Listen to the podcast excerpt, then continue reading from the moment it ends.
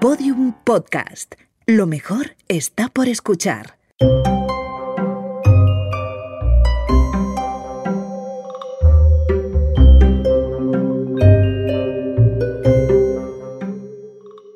Volver.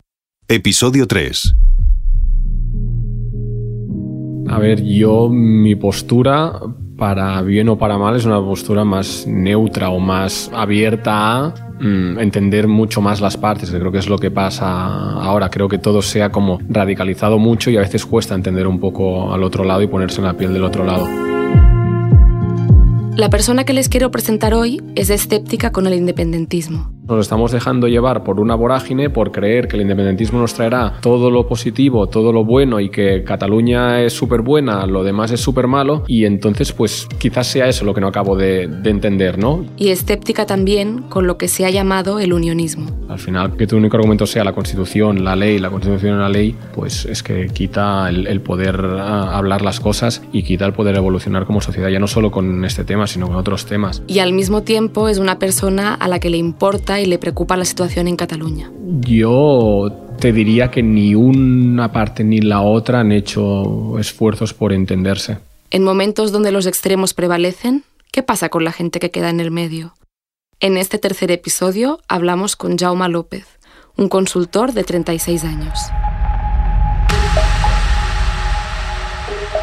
En varios momentos de su vida, Jaume se ha sentido entre dos aguas. Soy nacido en Turelló, al lado de Vic, zona de mucha influencia independentista y bueno, y allí estuve viviendo hasta los 9-10 años y después estuve viviendo tres años en el, lo que podría ser un extremo opuesto, en un pueblo de 15.000 habitantes al lado de León. En León era el catalán, y era un bicho raro, no en el mal sentido, sino que era algo diferente porque llegué allí, gente de toda la vida de allí, y llegó un catalán allí y les hacía gracia, oye, pues el catalán y tal. Le ocurrió lo mismo cuando muchos años después se fue a Madrid a trabajar con su mujer y luego regresó a Cataluña. Sí que me hacen broma de cuando estaba en Madrid mi vuelta de, del madrileño. Entonces aquí era el madrileño y en Madrid era el catalán. A él todo esto le hace gracia. A lo mejor sí que pensamos dentro de España que somos muy heterogéneos, pero cuando te comparas con otras culturas, pues somos mucho más homogéneos de lo que nos creemos.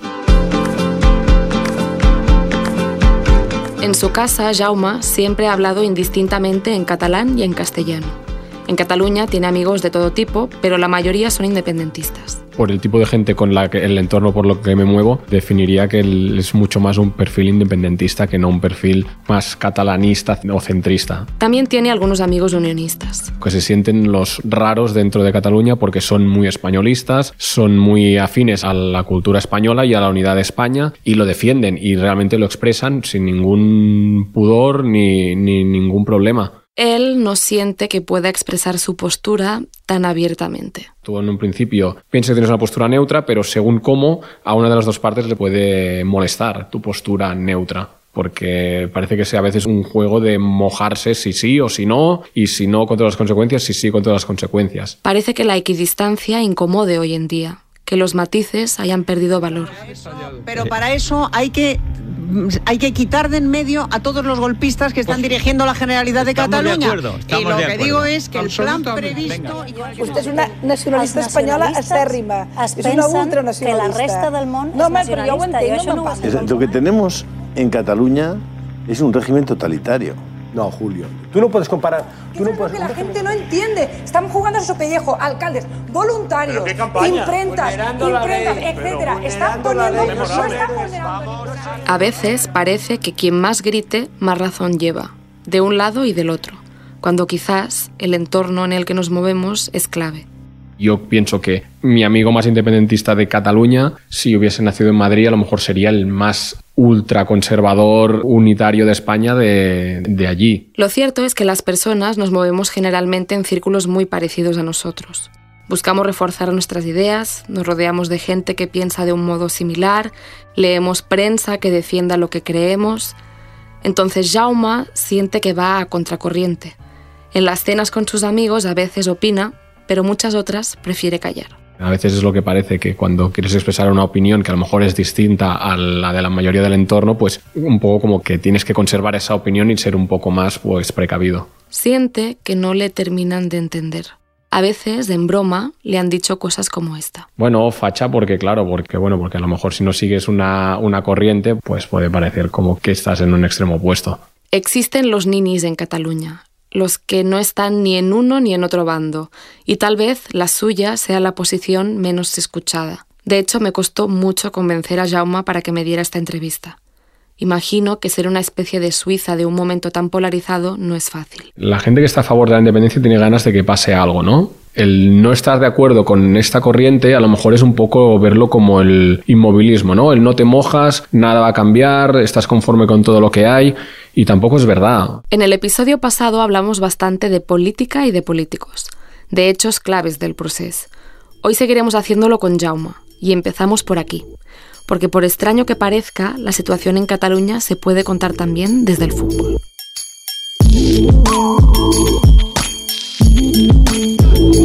En 2010, La Roja gana por primera vez un mundial. Lo que fue una explosión de alegría para casi toda España se vivió de un modo distinto para una parte de los catalanes. La final de Sudáfrica se jugó el 11 de julio de 2010, un día después de la multitudinaria manifestación contra la sentencia del Estatut. Mientras por todos los rincones de España se gritaba con orgullo esto, en Barcelona, un día antes, millares de personas habían gritado al unísono esto otro. A ver, yo no salí por las calles llorando y, y, gritando y demás, pero yo me alegré de que España ganara el Mundial a mí me gustó que ganaran, porque oye, pues fue un hito histórico y son jugadores que muchos juegan en la Liga Española, que los sigues mucho, que también jugadores que juegan en el Barça, jugadores catalanes también, lógicamente. Entonces para mí que ganaran no fue como, joder, han ganado, vaya, lo que tenemos que aguantar aquí, que si comitivas, que si carrozas, que si España arriba, España abajo. No, no, a mí me, a mí me gustó que ganaran. Durante el Mundial, sus amigos independentistas animaron a Holanda, Bélgica, Alemania, a cualquiera menos a España. Bueno, hay gente que decía, pues oye, pues yo prefiero que gane Argentina, la Argentina de Messi, por Messi, porque no me siento tanto con la selección española como, como con otras selecciones pues también es respetable. Al propio Jaume hay algunos jugadores de la selección que no le gustan. Y, pero bueno, quieres que gane España. No la sensación de que toda España se vaya al desastre o, que España pierda, pero que haga un gran partido Iniesta, haga un gran partido Piqué, haga un gran partido Busquets. No sé, es raro. De hecho, Jaume y sus amigos apenas se reunían para ver los partidos de la selección. A mí me parece raro porque para un partido de Champions o lo que sea, un Barça-Madrid, todo el mundo se muere por juntarse y para un partido de España, si te a juntar es para ver si pierde. ¿No? Porque es la sensación, oye, pues a ver si pierde, a ver no sé qué, y mira este y tal, y no sé qué, no sé cuántos. En Barcelona, que hubiera una pantalla gigante para ver la final fue complicado. PP y Ciudadanos presionaron y al final acabó instalándose al lado de las torres venecianas, en Plaza España. Unas 75.000 personas celebraron allí la victoria. Jaume recuerda que cuando trabajaba en Madrid, los partidos de la selección se vivían de un modo diferente. Recuerda, por ejemplo, la final de la Eurocopa de 2008, que España ganó fue algo brutal. Me acuerdo que la comunidad donde estábamos montaron una mega pantalla, niños, toda la familia montaron como un picnic tal, los niños bañándose en la piscina a las 11 de la noche, fue como un festival. Y sí, no, ese sentimiento de, selección pues no se, tiene, no se tiene aquí. Ese menor apego hacia la selección española que menciona Jaume es la que expresó con toda la contundencia el exjugador del Barça Ulague Presas. En 2005 fue convocado por el entonces seleccionador Luis Aragonés. La convocatoria es obligatoria, a riesgo de ser inhabilitado. Presas se puso el chándal una vez.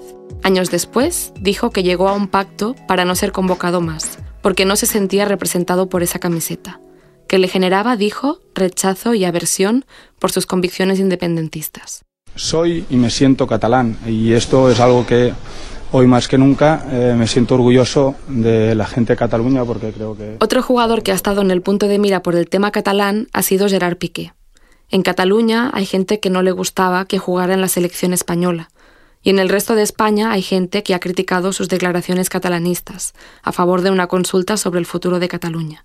Piqué ha sufrido muchas veces abucheos, pitazos, en entrenamientos y partidos de la selección. Después de votar en el referéndum del 1 de octubre de 2017, le llovieron las críticas en las redes sociales. Y con lágrimas en los ojos dijo eso de... Si el mister o cualquier, cualquier persona de la Junta de, la Federación, perdón, eh, cree que soy un problema o que molesto, no tengo ningún problema en dar un paso al lado y, y dejar la selección antes del 2018. Eso no pasó. Y otro día Piqué dijo que le molestaba la sordera de unos y otros. Yo creo que este país es que no nos escuchamos, no nos escuchamos, los políticos nos escuchan, cada uno tiene su libreto, cada uno dice lo que le da la gana o lo que piensa, pero no escucha.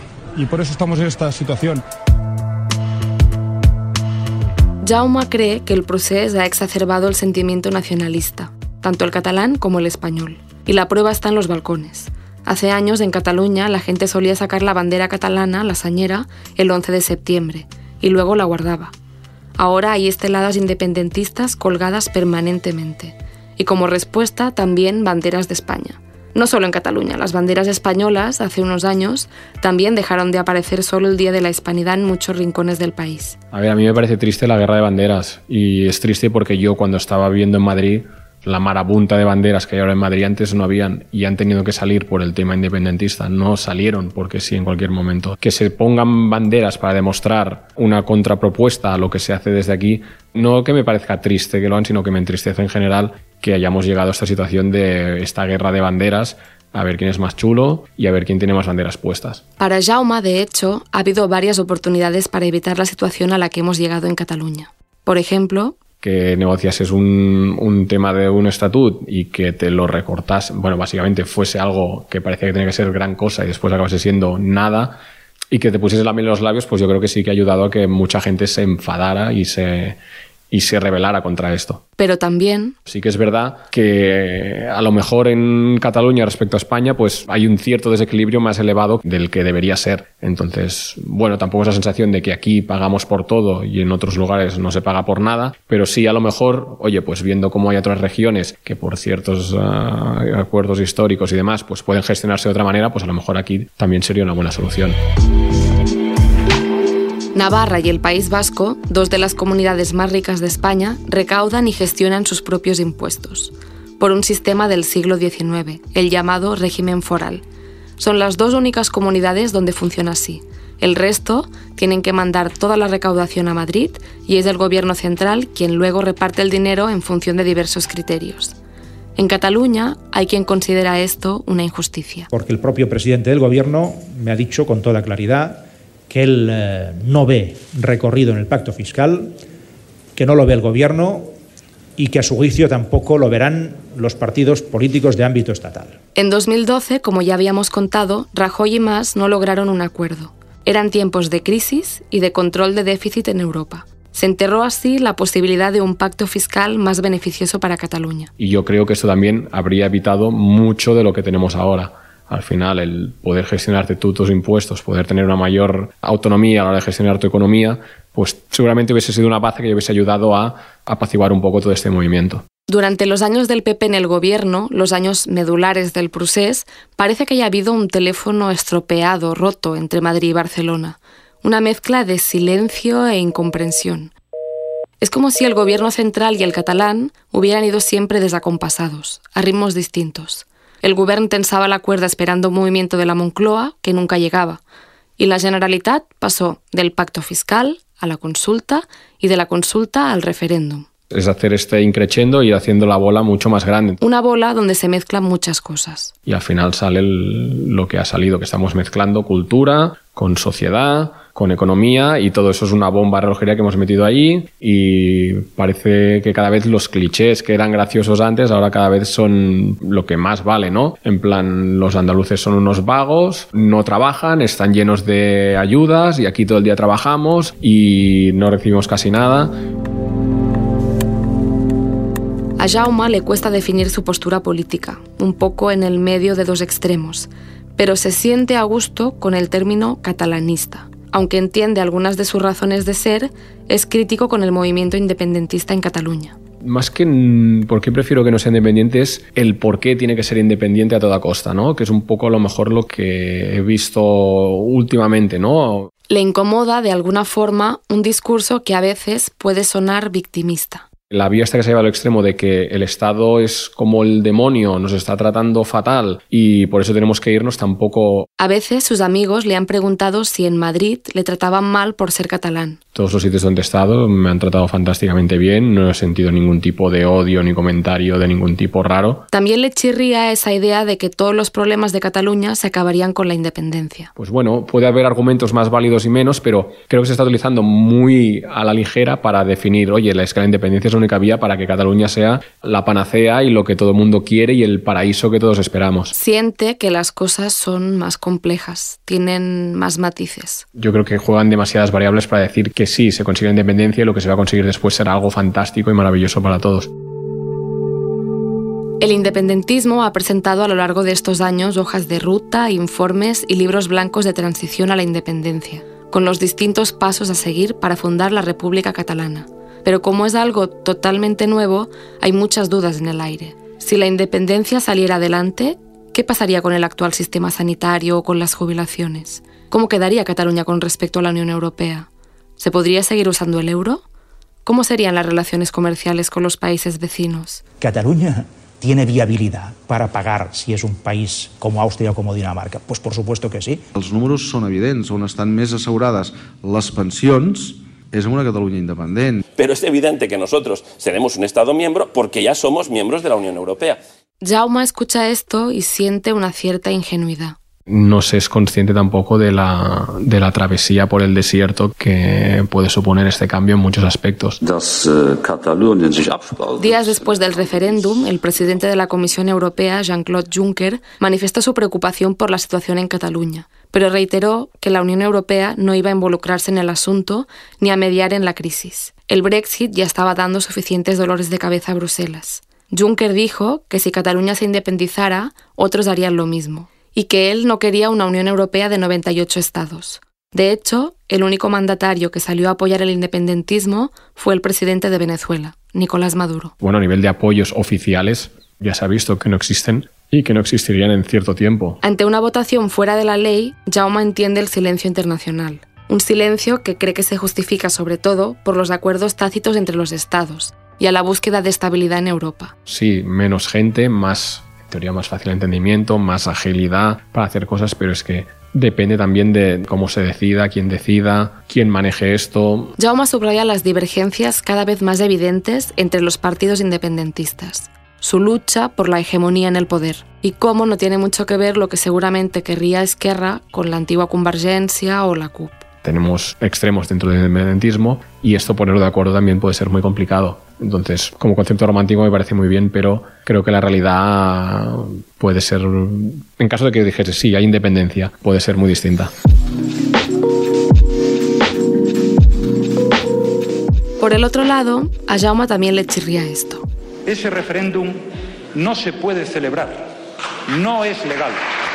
La celebración de un referéndum de verdad, una consulta definitiva para utilizar sus propias palabras, ya adelanto que eso no puede ser.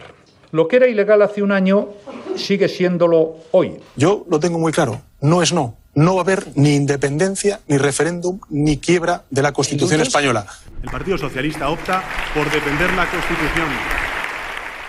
Si todo es no, no, no y no, pues al final, oye, mm, ibas diciendo a la gente, no, es que todo no, no, no y no, y les estás haciendo creer que todo ha sido no, pues entonces llega un punto en que la gente pues, se cansa y quiere hacer las cosas de otra manera. Para Jaume hay diferencias en cómo ha abordado la situación el Partido Popular durante años y en cómo lo ha hecho el Partido Socialista en los meses que ha estado en el gobierno. Pero en general siente que no ha habido un esfuerzo de argumentación suficiente o incluso un ejercicio de seducción, tratando de mostrar los beneficios de formar parte de España. Es como un padre a un niño pequeño del no porque no Mm, bueno, pues a lo mejor hace falta alguna explicación mejor y a lo mejor hay que ver, pues oye, no porque esto, esto y esto, tal vez podríamos mirar esto. El argumento principal ha sido siempre la Constitución, que en su artículo 2 dice que se fundamenta en la indisoluble unidad de la nación española, patria común e indivisible de todos los españoles. La lectura que se hace es que un referéndum no es posible que no cabe bajo el paraguas de la Constitución. ¿Por qué tenemos que regirnos a lo que dice la Constitución al dedillo y no podemos la Constitución adaptar cosas, actualizar cosas? La Constitución de 1978, firmada y votada en plena transición después de la dictadura, es a veces una especie de corsé. Hay la sensación de que reformarla podría ser un poco como abrir la caja de Pandora, de remover muchas cosas a las que preferimos no mirar. La Constitución, se dice, es intocable. Sin embargo, en 2011, durante la crisis económica, se modificó de forma express para poder limitar el déficit público fue tras un acuerdo del PSOE y el PP, la primera vez en casi 20 años que se tocaba la Constitución y no se consultó a nadie. Volvamos a lo que dice Jaume. Miré los ejemplos clásicos de toda la vida de cuando las mujeres no podían votar y eso era a nivel legal era totalmente lícito, cuando la gente de color en Estados Unidos tenía que ir en autobuses distintos, ir a baños distintos porque la ley así lo, lo establecía entonces, no estoy diciendo ni mucho menos que en Cataluña nos encontremos con, en este aspecto, pero sí que estoy refiriéndome a que, que algo sea legal en cierto momento ilegal puede cambiar con el paso del tiempo. Todo se puede adaptar.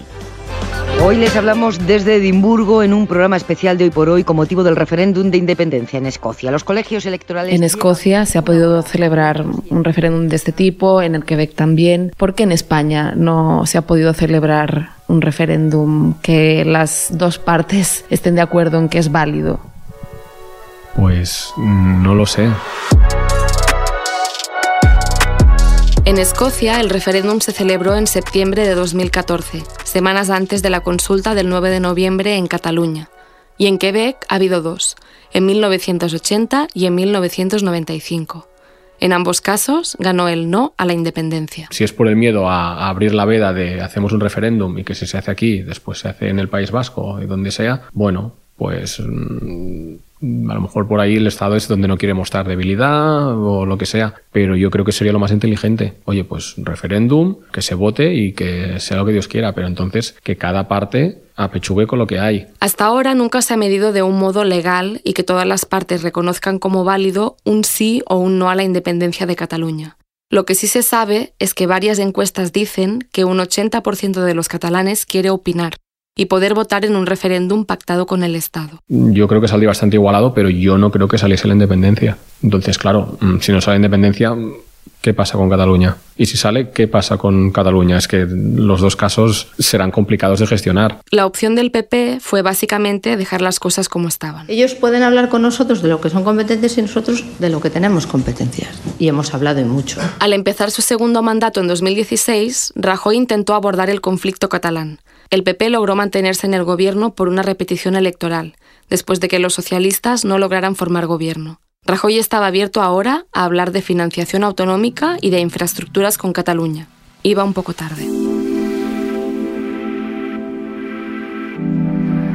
Rajoy encargó a su vicepresidenta, Soraya Sáenz de Santa María, la llamada Operación Diálogo, Mientras hacía esto por un lado, por el otro, su gobierno iba a los tribunales apostando por la batalla judicial para frenar el independentismo. Que debemos de condenar y condenamos al acusado don Artur Mas y Gavarró como autor penalmente responsable de un delito de desobediencia. Conforme el intento de diálogo seguía, también avanzaba el caso del expresidente Artur Mas y de dos exconsejeras en la justicia. Finalmente, fueron inhabilitados para ejercer cargos públicos, más durante dos años, por haber organizado la consulta del 9N. Luego fueron obligados a pagar los casi 5 millones de euros que costó.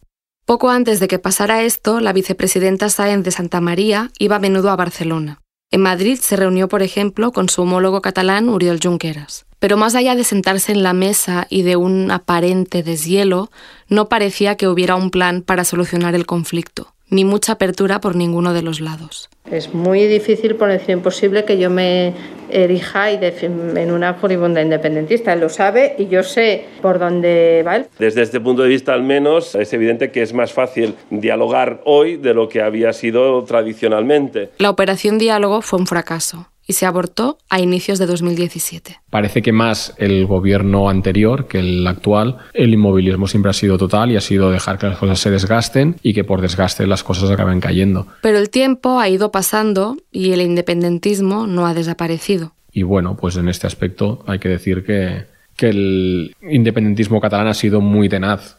Vuelvo a decir, puedes estar de acuerdo o no con el independentismo, pero en lo que han creído han sido muy tenaces y no han dejado que cayera en el olvido.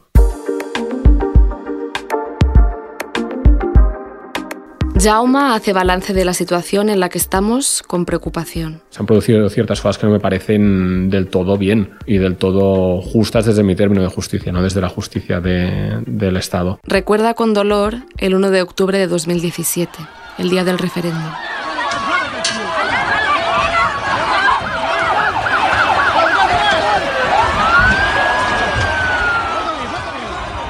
Yo creo que llegamos al, al máximo esplendor pues el, el, día de las votaciones, de la policía y demás. Yo para mí ese día fue muy triste. Yo de verdad, yo me senté, puse la tele y no me creía lo que estaba viendo, pero y lo digo de verdad y me puse a llorar, pero de verdad y es, y es algo que, bueno, y mi mujer me decía, ¿por qué lloras? Digo, es que nos estamos yendo a la mierda. Jaume dudaba en un inicio si ir a votar o no, y al final decidió ir.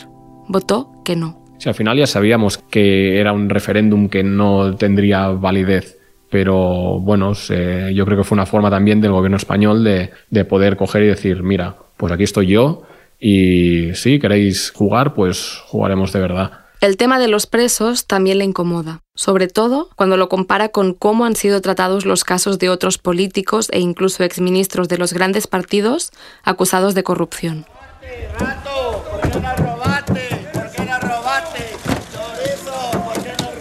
Si, en este país, en España, han pasado cosas y no se ha juzgado a gente en su debido momento, se ha ido retrasando y demás, ¿por qué en estos casos no, en otros sí? Porque yo como ciudadano es lo que me plantearía, independientemente de que sea por tema de independencia o no, sino que si la justicia es igual para todos, pues creo que se ha visto que no, no ha sido así.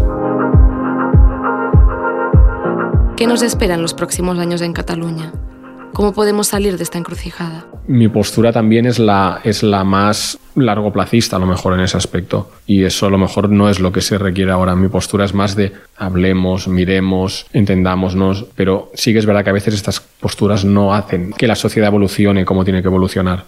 Yo creo que el tiempo dirá lo que ha sido más señ y, y menos señ y me remito a otros hechos históricos que en su momento a lo mejor fueron muy revolucionarios y después gracias a eso se consiguen muchas cosas o al contrario, también ha habido revoluciones que lo que han sido es un auténtico desastre. No lo sé, es que no, no lo sé.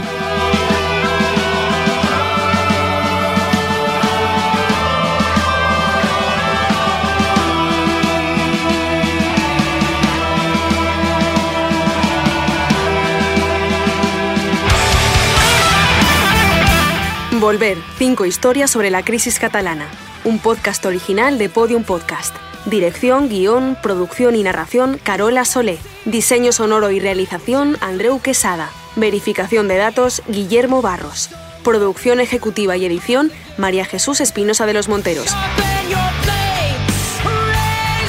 Todos los episodios en podiumpodcast.com, en nuestra aplicación y en los canales de Spotify, iTunes, Evox y Google Podcast.